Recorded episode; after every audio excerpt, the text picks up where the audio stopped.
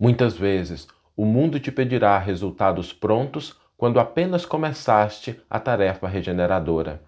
Lembra-te de que não é possível violar o espírito de sequência da natureza e prossegue, firme, sem desanimar, aperfeiçoando-te a cada dia, cerrando olhos e ouvidos para as exigências descabidas que muitas vezes cruzam o teu caminho.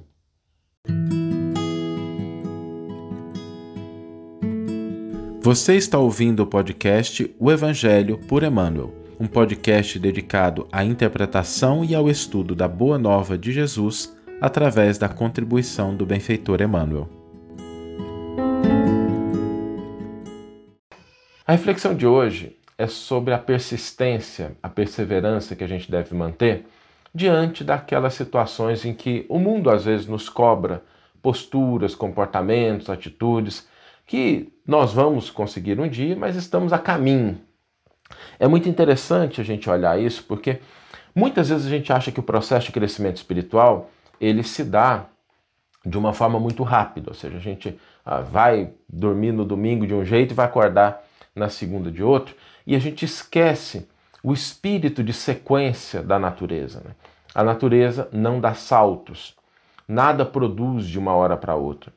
E há, há, um exemplo muito bonito, tanto no Evangelho quanto Emmanuel vai trazer essa reflexão para a gente, a gente vai ler daqui a pouquinho, mas de que o processo, por exemplo, de que uma árvore, né, o, o trigo dê frutos, começa na erva, depois na espiga, cheia de frutos, depois o fruto maduro e só então a colheita. E muitas vezes a gente se esquece disso e a gente busca obter frutos quando a gente está apenas no começo da caminhada. E quando a gente recebe cobranças externas, né, quando a gente começa a receber olhares externos, começam a apontar, ah, mas já devia estar tá assim, devia estar tá fazendo dessa forma, há um risco muito grande quando a gente abre ouvidos para essas posturas, que é o risco do desânimo. Por incrível que pareça, muitas vezes o mundo nos cobra posturas de crescimento, de desenvolvimento, e isso ao invés de cooperar, desanima.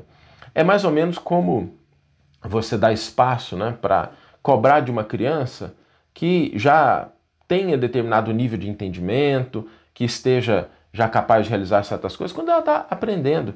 E, gente, tem uma coisa que é muito importante, tá? Todos nós estamos aqui porque a gente veio aprender alguma coisa. Os espíritos puros, salvo raríssimas exceções, não estão reencarnados. Né? Não estão reencarnados. Quando nós estamos no mundo, significa que nós temos algo para aperfeiçoar, algum elemento para conquistar, portas adentro do nosso coração, uma virtude para desenvolver. E é importante sempre se lembrar que essa vitória, que essa conquista, ela não se dá da noite para o dia. Quando a gente começa o processo de, de mudança, e a gente pode observar isso na nossa vida, no nosso cotidiano, o que, que acontece?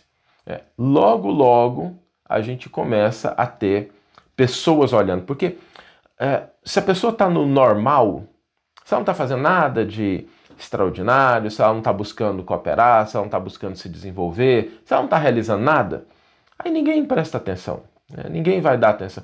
É assim na nossa vida. Enquanto a gente está no nível de normose, ninguém vai nos incomodar. Mas a partir do momento que a gente começa a despertar, que a gente começa a ter uma outra postura, uma outra visão diante das experiências da vida, milhares de olhos se voltam para a nossa conduta, para aquilo que a gente está fazendo, e alguns começam a exigir, fazer cobranças descabidas sobre aquilo que a gente já deveria estar tá realizado, tá realizando, quando a gente está meramente a caminho. E é preciso que a gente tenha muita serenidade diante disso, porque existem alguns riscos. O principal risco é o do desânimo, é da gente voltar à situação anterior, da gente se afastar da tarefa, da gente achar que não, realmente eu não dou conta, não, realmente está errado, não, e a gente se desanimar, e falar assim, não, vou, vou voltar para o nível anterior. Isso é talvez um dos maiores riscos.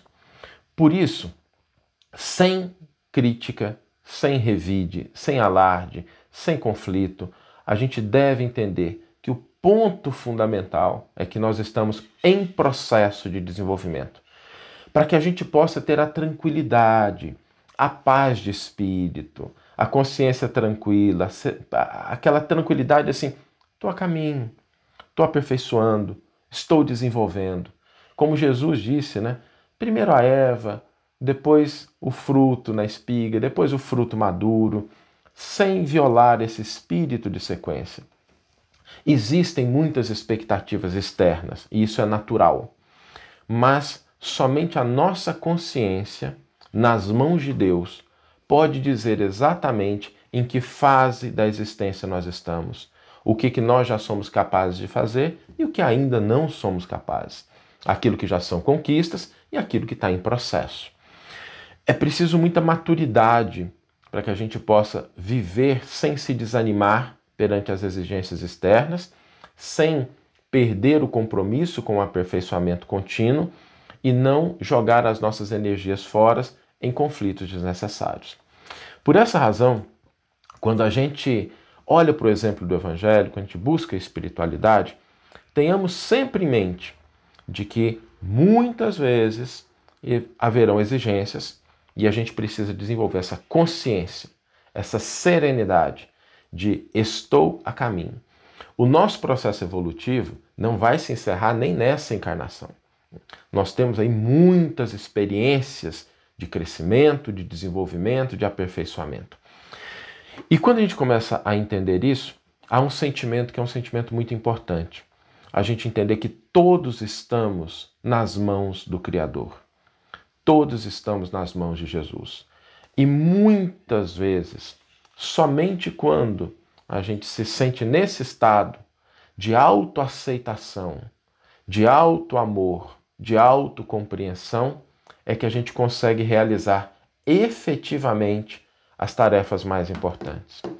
Porque quando a gente está naquele estado de tensão, de cobrança, de buscar atender às exigências alheias, não, mas fulano disse, ciclano comentou, a gente começa a minar as nossas forças internas.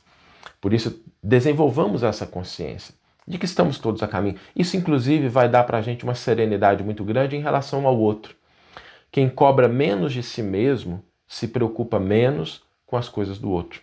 Quem foca naquilo que é capaz de realizar e construir se preocupa menos com aquilo que o outro está realizando e está construindo, porque ele sabe, ele reconhece que cada um está no seu tempo, está na sua estrada e que acima de todas as nossas capacidades ainda limitadas de entendimento e compreensão, paira a vontade, o amor soberano de nosso Pai que está nos céus. Vamos ler agora a íntegra do versículo e do comentário que inspiraram a nossa reflexão do dia de hoje.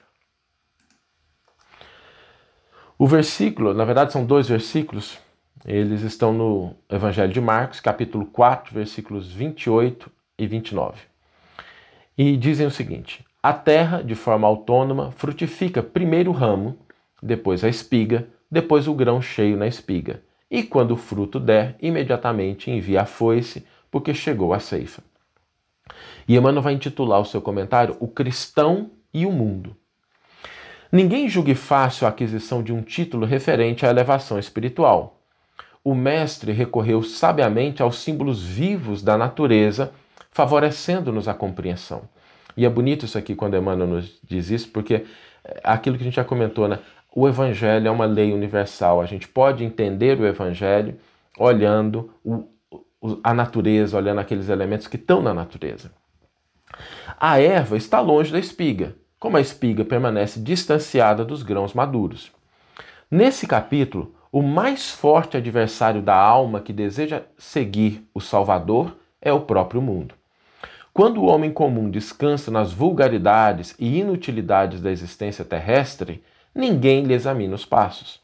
Suas atitudes não interessam a quem quer que seja.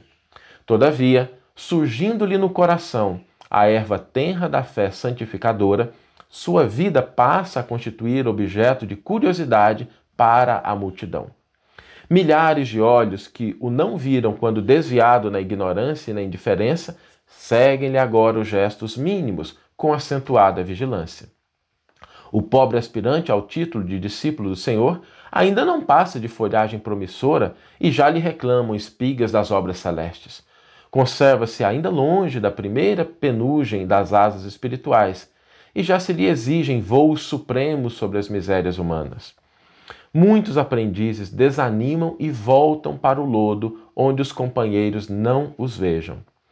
Esquecem-se, esquece-se o mundo de que essas almas ansiosas ainda se acham nas primeiras esperanças e por isso mesmo em disputas mais ásperas por rebentar o casulo das paixões inferiores nas aspirações de subir. Dentro da velha ignorância que lhe é característica, a multidão só entende o homem na animalidade em que se compraz, ou então, se o companheiro pretende elevar-se-lhe, lhe exige de pronto credenciais positivas do céu, olvidando que ninguém pode trair o tempo ou enganar o espírito de sequência da natureza.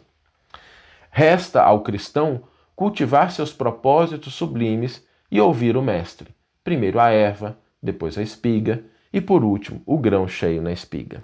Que você tenha uma excelente manhã, uma excelente tarde ou uma excelente noite e que possamos nos encontrar no próximo episódio.